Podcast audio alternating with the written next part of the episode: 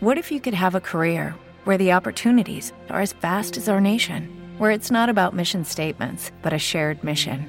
At U.S. Customs and Border Protection, we go beyond to protect more than borders from ship to shore, air to ground, cities to local communities. CBP agents and officers are keeping people safe.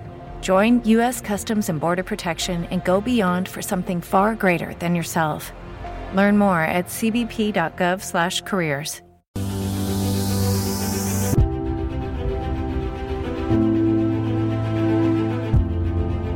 Por cierto, que el Lancelot de marzo en papel ya está en la calle, la escasez de taxis y los problemas con la falta de respeto al medio ambiente por parte de los Instagramers centran el último número del periódico y otro apunte más es que Lancelot Televisión va a retransmitir en directo el curso del Carnaval de Costa Teguise.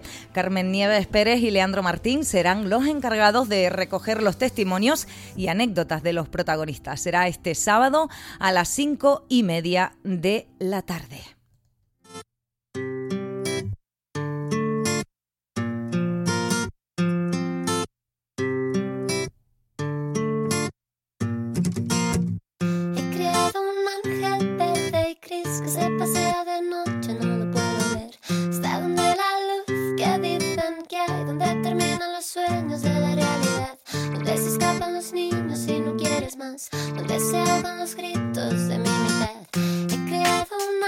Se lo estamos contando en lancelotdigital.com. Parece que continúa la inestabilidad meteorológica. La AEMET mantiene la prealerta por fenómenos costeros hasta el sábado al mediodía. Avisan de olas de hasta 5 metros, lluvias y fuertes vientos en las próximas horas, así que extremen la precaución. Y hablando de inestabilidad meteorológica, la tormenta pasa de nivel coldo a Ábalos y alcanza de lleno a Canarias. Así se lo contaban los compañeros de Lancelot Televisión. La tormenta política del caso Coldo, lejos de amainar, incrementa su fuerza mediática. Todos los medios de comunicación, incluso los más cercanos al Partido Socialista, dan prioridad a los nuevos datos que se van descubriendo sobre esta presunta trama corrupta de cobre de comisiones por la venta de material sanitario en plena pandemia del COVID. Según publican medios informativos como El Mundo, José Luis Ábalos podría saber que la justicia está investigando a la empresa con la que presuntamente negoció su asesor Coldo García desde el pasado mes de noviembre. Según recoge el informe de la UCO, de la Guardia Civil, la trama corrupta empezó a sospechar de la investigación cuando se interesaron por la operación de la compra de casi 4 millones de euros en mascarillas defectuosas que adquirió el gobierno de la socialista Francisca Almengol, el presidenta del Congreso de los Diputados. Sobre todo se investiga porque Almengol no reclamó durante dos años esa devolución y lo hizo dos o tres días después de abandonar la presidencia de la Comunidad Balear. En cuanto a Canarias, ayer miércoles Coalición Canaria y Partido Popular registraron oficialmente la petición de la creación de una comisión de investigación que analice las responsabilidades políticas en la adquisición de mascarillas y otros materiales sanitarios para combatir la pandemia y que a la postre resultó ser un fiasco para los intereses de Canarias con pérdida de varios millones de euros de dinero de todos los canarios. Y este viernes el eh, presidente de Canarias, Fernando Clavijo, va a estar en la isla con una agenda bastante apretada que incluye eh, vivienda, que incluye visitar eh, tanto las viviendas que se construyen en Maneje, en Arrecife, como también la parcela que em, pues mm, está destinada al mismo fin para vivienda pública en Playa Blanca. Por cierto, que ha vuelto a reiterar eh, esa petición de la, la, derivación obligatoria de menores no acompañados porque asegura que el archipiélago no puede más. Fernando Clavijo, como máximo representante del Ejecutivo Regional, considera que se ha dado un paso importantísimo en el Parlamento Canario para conseguir que la derivación de menores inmigrantes no acompañados no sea una opción, sino una obligación. Está trasladando a la ciudadanía es un mensaje claro. Es un mensaje de que la inmensa mayoría de las fuerzas políticas presentes en este Parlamento estamos de acuerdo en que Canarias no puede soportar más Estamos de acuerdo que lo que tenemos que proteger es el derecho de los menores. Estamos de acuerdo que España tiene que dar una respuesta porque la solidaridad ha fracasado. Y estamos de acuerdo en que Europa tiene que dar una respuesta también a este fenómeno migratorio. Clavijo sostiene que esta situación es insostenible y que por esa misma circunstancia se está desprotegiendo al menor. Fuerzas políticas del Parlamento de Canarias para que todas, salvo Vox, que se ha querido quedar fuera, pues eh, hablemos con una única voz eh, de cara a las modificaciones que previsiblemente en las próximas semanas tendrán que ser llevadas a cabo en el Congreso de los Diputados. Esta medida ha sido apoyada por el resto de formaciones políticas, a excepción de Vox, y de esta manera se conseguirá, según el presidente autonómico, una única voz que permitirá consensuar con mayor facilidad las actuaciones que se lleven a cabo, aunque esta modificación tiene que ser ratificada en el Congreso de los Diputados. Una vez alcanzado el acuerdo, será el Estado el encargado de llevar a cabo esta distribución en las diferentes comunidades autónomas en base a la superficie, a la población o al Producto Interior Bruto per cápita.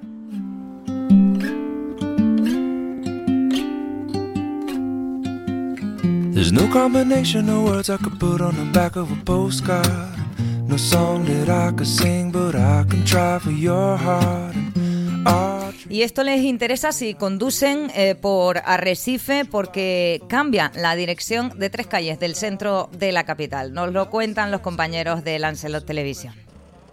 Con motivo de hacer los entornos escolares más seguros, el Ayuntamiento de Arrecife procede a cambiar la dirección de tres calles del centro de la ciudad, las calles Eugenio Dors y parte de la Triana y la Inés. Esta mañana se podía ver cómo los trabajadores empezaban a realizar estos cambios para garantizar entornos escolares más seguros, empezando por Eugenio Dors. Así lo afirmaba el alcalde de Arrecife, Jonathan de León. Lo que se hará es cambiar el sentido ahora mismo, vienes por Manolo Millares, te incorporas por Eugenio Dors para que los padres tengan la posibilidad también, eh, eh, habilitamos una zona de aparcamiento, por lo tanto, de los dos carriles que habían de salida, uno se convertirá de entrada y el otro se convertirá en estacionamiento, de manera que vamos a poner en marcha un proyecto piloto del Kiss and Go para que los padres puedan dejar a sus niños de forma segura, tener un lugar donde dejarles y que evidentemente pues la circulación sea mucho más fluida. Por su parte, el concejal de movilidad del Ayuntamiento de Arrecife, Mario González, aclara el horario y el uso de esta nueva zona de estacionamiento en uno de los laterales del Colegio La Destila. Única y exclusivamente para los padres o en el caso de que hubiera una guagua escolar, dejen y recojan a los alumnos. Fuera de ese horario no se podrá estacionar, a no ser que pongamos, a lo mejor se está barajando poner una PMR, un estacionamiento para personas con movilidad reducida, y fuera de ese horario a priori no se puede estacionar, por lo tanto es susceptible de, de sanción si aparcase los coches de forma rutinaria. En cuanto al cambio de sentido de la calle Triana, señala lo siguiente. También habrá un cambio en la calle Triana, en un tramito que vemos allí entre, vamos a decir, entre México, que no es México, y Paraguay, que también cambia de dirección se verán los repintados, nuevas señales de stop, semáforos si hubiera falta, las intersecciones y ese en principio es el cambio singular que, sufre la calle, la calle Eugenio Dor y Trianos. Este tramo que están viendo de la calle La Inés también cambiará de sentido, ya que el concejal de movilidad de Arrecife asegura que con estos cambios se quiere buscar la tranquilidad en los entornos de los centros educativos.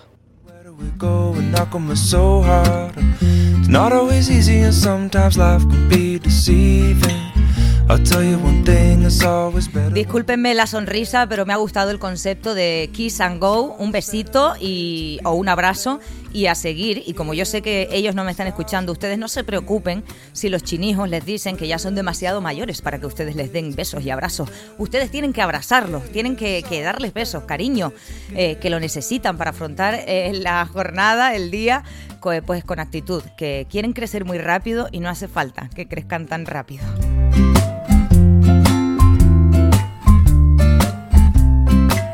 Les recuerdo el WhatsApp por si quieren participar con nosotros enviándonos sus notas de voz o mensajes al 669-663-199. 669-663-199.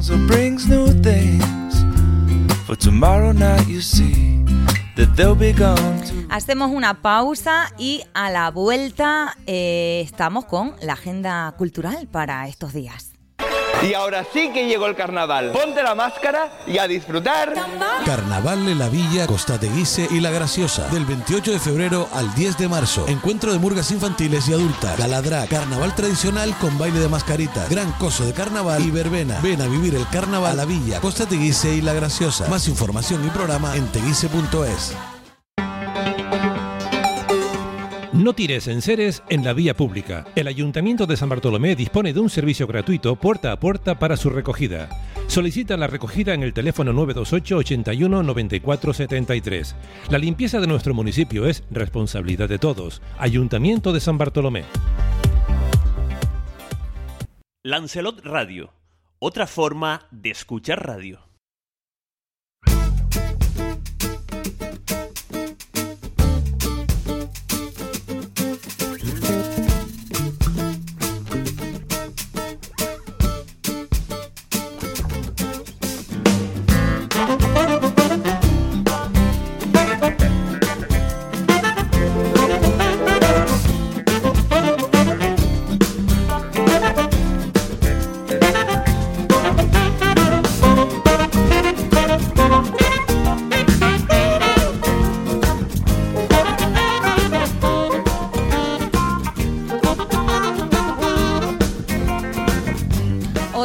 Asuntos que también les estamos contando en nuestro diario lancelotdigital.com es que el Cabildo de Lanzarote ha logrado desatascar la obra de la residencia de mayores de Taiche Em, han sido cuatro años, han pasado cuatro años desde que se puso esta primera piedra y el gobierno insular ha tenido que empezar desde cero el proceso administrativo.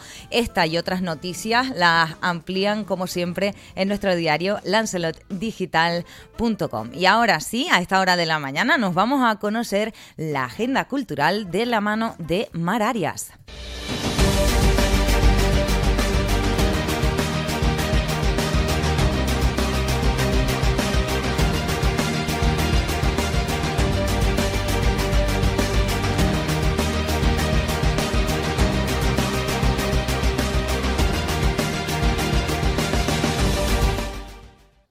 Acabamos el mes de febrero y Lancelot Medios ha preparado una agenda cultural del 29 de febrero al 3 de marzo. El Cine Buñuel acoge este jueves a las 8 y media de la tarde un documental que cuenta la historia de Santiago Auserón, es líder de Radio Futura. El viernes 1 de marzo, a las 8 de la tarde, se representará el musical El Avaro de Molière en el Teatro El Salinero de Arrecife. El sábado 2 de marzo, el Auditorio Cueva de los Verdes acoge, también a las 8, Just Tap, un maravilloso recorrido musical creado por Jeff Meléndez, que nos sumerge en el mundo del claqué. Vuelve Sonidos Líquidos, con un nuevo formato musical para los domingos, que han llamado de Belingueo. Este domingo 3 de marzo, la cita será en la Casa Museo Monumento al Campesino, a la una del mediodía, y el grupo invitado, la ganga Calé. No nos podemos olvidar de los carnavales, que todavía continúan, y este fin de semana se celebrarán en Tinajo, bajo la alegoría de los años 60, y también en Costa Teguise, en donde la alegoría será una mascarada veneciana. Esperamos que disfruten ustedes de un perfecto fin de semana.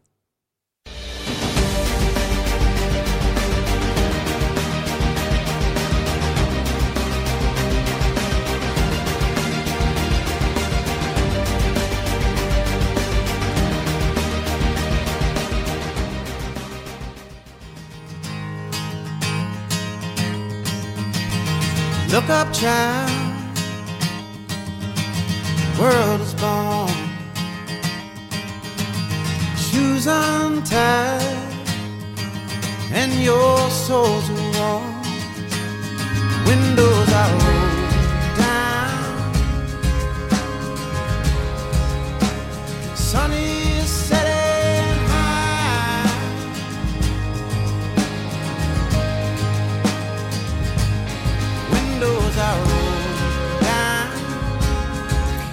Y desde estos micrófonos, quien les habla y todo el equipo de esta casa, vamos a hacer un alto en el camino para felicitar a la regatista Virginia Morales, eh, que acaba de ser galardonada como la mejor deportista del año en la Gala del Deporte organizada por el Cabildo de Lanzarote en el Monumento al Campesino. Mm, ella ha contado en primera persona lo que ha supuesto este galardón y las dificultades y logros eh, que ha ido cosechando a lo largo de su carrera deportiva que le han llevado a estar muy muy cerca de acudir a los Juegos Olímpicos de Pekín.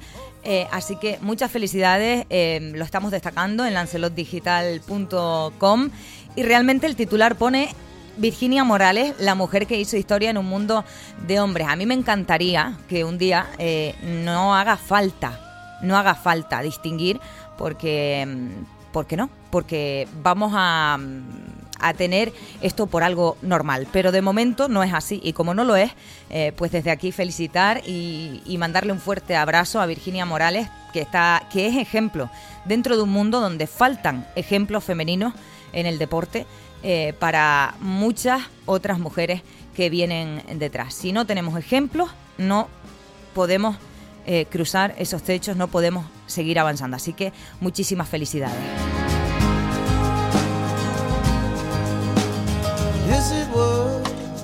Y saben ustedes que en esto de la radio un sonido vale más que mil palabras, un silencio también.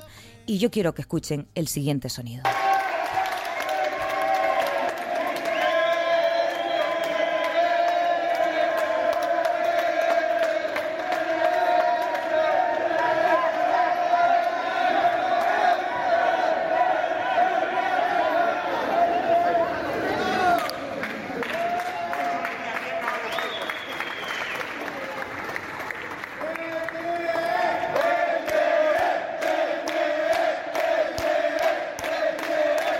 Con vítores y como una estrella, así fue recibido Echer Sosa en la noche de ayer en la Terminal 1 del aeropuerto César Manrique de Lanzarote por decenas de familiares y amigos.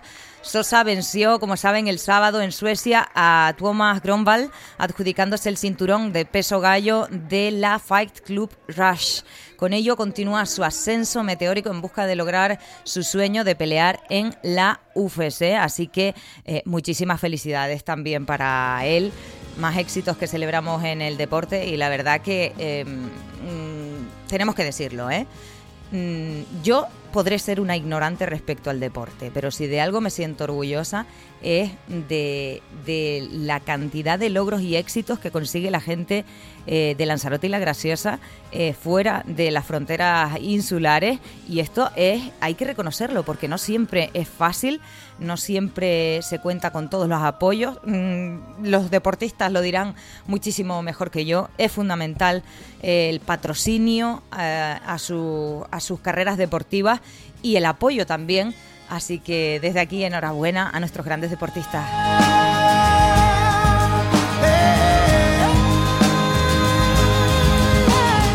Y hablando de deportes, no se lo voy a contar yo porque ya saben ustedes, pues que no, que hay gente más capacitada que yo para contárselo. Más deporte que nos trae nuestro compañero Roberto González con la agenda para el fin de semana. Buenos días. El fin de semana deportivo arranca en la tarde-noche de hoy con la disputa de la decimoquinta jornada en la Liga Regional, con los siguientes enfrentamientos: Unión Deportiva Valterra, Unión Suya B, Club Deportivo Teguise, Inter de Playa Honda, Arrecife Sporting Díaz B, PDC, Club Deportivo Tite, Aría Tiñosa, Unión Deportiva Lanzarote, Altavista Club de Fútbol. En la tercera división, vigésimo tercera jornada, con un partido clave para la Unión Deportiva Lanzarote, el que va a disputar el próximo domingo a las 12 de la mañana en la ciudad deportiva ante el Club Deportivo Tenerife B. El Lanzarote, tercer clasificado, recibe al líder con la necesidad de ganar el partido si no quiere descolgarse a siete puntos del que actualmente maneja la clasificación en este grupo 12. Esta distancia sería prácticamente insalvable con las jornadas que quedan por delante, por lo tanto se convierte en una auténtica final para el conjunto dirigido por Sergio Hernández y Nazareno Brindisi.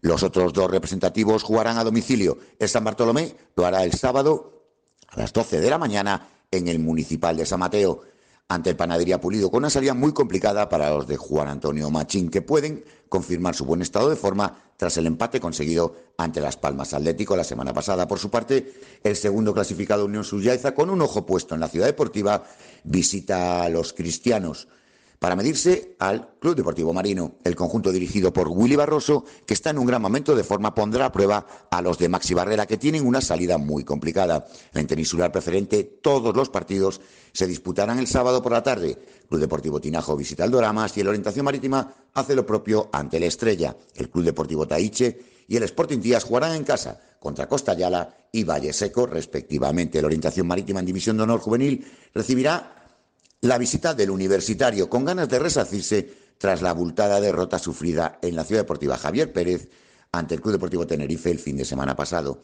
Y en la tercera división femenina, también en la orientación marítima, en este caso segundo clasificado de la competición, visita a las Majoreras. El partido está previsto para el domingo a las 12 de la mañana en la Capellanía. Ya en el apartado polideportivo abrimos la agenda con el balomano, con el, el parón por la Copa de Su Majestad la Reina, para el balonmano Zonzamas y el CICAR en División de Honor Oro y para el Puerto de Carmen en Plata.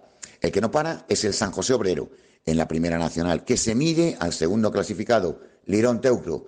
El sábado a las 7 horas en Titerroy, los de Samuel Tribes buscarán su decimonovena victoria consecutiva y certificar casi de manera matemática su presencia en el playoff de ascenso.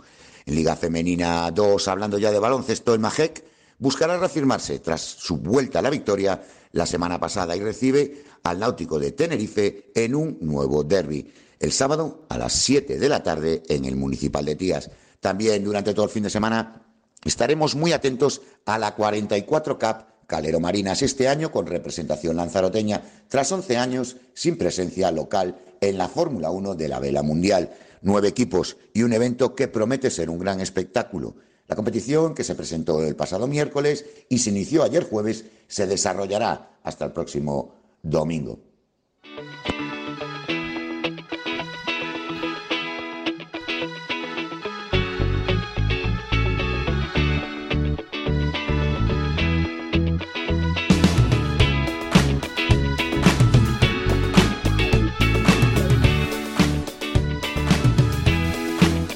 Bueno, información más completa no se puede. Eh, los viernes tienen ustedes que sacar su agenda.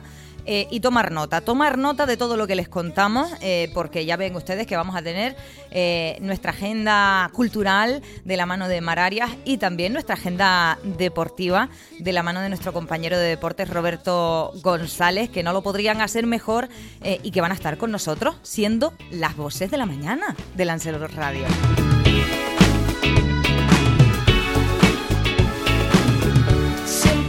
Otro asunto más, hablando de Lancelot Radio, que nos comentaba el eh, propio alcalde de Tía, José Juan Cruz, que estaba en estos mismos micrófonos en la jornada de ayer, y es que va a destinar 300.000 metros de la medular de Puerto del Carmen para dotación deportiva. El alcalde de Tía, José Juan Cruz, desveló este jueves en el programa de Lancelo Radio Las Voces de la Mañana que el consistorio se ha reservado cerca de 300.000 metros cuadrados para dotar infraestructuras deportivas de primer orden y la construcción de un auditorio al aire libre en la zona de la medular de Puerto del Carmen. En ese plan de modernización, cuando esté aprobado, el Ayuntamiento de Tía va a tener disponible 300.000 300 metros en el entorno eh, del rancho de Tesas, el suelo que está por debajo, ¿no? Eh, por, debajo. del rancho de Tesas, entre la rambla, entre la, entre la rambla, entre la rotonda de la calle Noruega y la que va con dirección al instituto. En esa zona, tanto al margen sur como al margen norte, el ayuntamiento de Tía se tiene reservado 300.000 metros cuadrados de suelo. Pretendemos llevar unas instalaciones de instalaciones de, deportivas eh, de, de primer orden eh, no solo para los residentes, sino que para también eh, se, se, pueda compaginar con los potenciales clientes de Puerto del Carmen, donde irá incluido las zonas disuasorias de aparcamientos para, la, para seguir reconvirtiendo la avenida zona verde, zona azul y todo lo que conlleva y un auditorio al aire libre. Al aire libre. Cruz Saavedra negó que su municipio haya excedido las plazas turísticas máximas que se contemplan en el PIOT del 91. Eso sí, no computa las nuevas adjudicadas a alquileres vacacionales. Tenemos un plan insular del año 1991 y por ese plan insular del año 1991 es por el que se rige el ayuntamiento de Tía.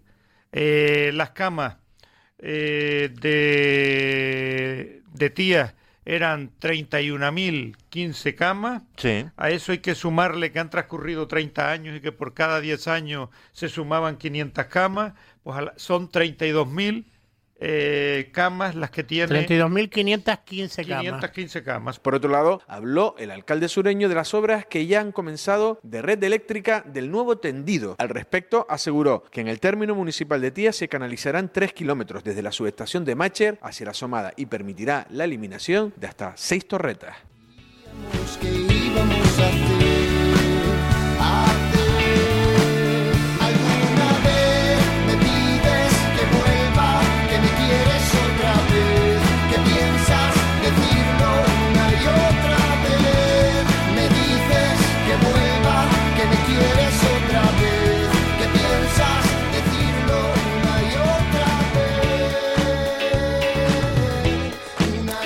Bueno, yo les recuerdo que el periódico Lancelot de marzo ya está en la calle. El temas principales, la escasez de taxis y los problemas con la falta de respeto al medio ambiente por parte de los Instagramers. Y yo aquí me voy a tomar la licencia de decir los influencers, los eh, TikTokers, eh, gente que crea contenidos y que, eh, bueno, pues tienen su público, van a centrar ese último número del periódico y esto es un debate que va para largo, ¿eh? Va para largo, así que si tienen la oportunidad, porque eh, es que se agotan enseguida los eh, cerca de 8.000 ejemplares creo que se distribuyen por toda la isla, mm, si tienen la oportunidad, pues eh, pueden, pueden ustedes adquirirlo de forma gratuita y, y leer estos reportajes en profundidad que, que les entregamos desde, desde Lancelot. Por cierto, por cierto, y lo comentábamos hace unos minutos, Lancelot Televisión va a estar en el coso del Carnaval de Costa Teguise este sábado a partir de las cinco y media de la tarde, retransmitiendo eh, pues ese carnaval. Carmen Nieves Pérez y Leandro Martín van a ser los encargados de recoger los testimonios y las anécdotas de los protagonistas. Y nos vamos a esta hora de la mañana a conocer cómo viene el tiempo en Lanzarote y La Graciosa. Este viernes 1 de marzo, cielos cubiertos con posibilidad de chubascos. Las temperaturas se fijarán en máximas de 23 grados y mínimas de 15. El viento soplará del nordeste, fuerte, con ráfagas máximas de 40 kilómetros por hora. En el mar, componente norte, fuerza 2, marejada. La pleamar será a las 4.33 y a las 16.54 horas. La bajamar será a las 10.39 horas y a las 22.54.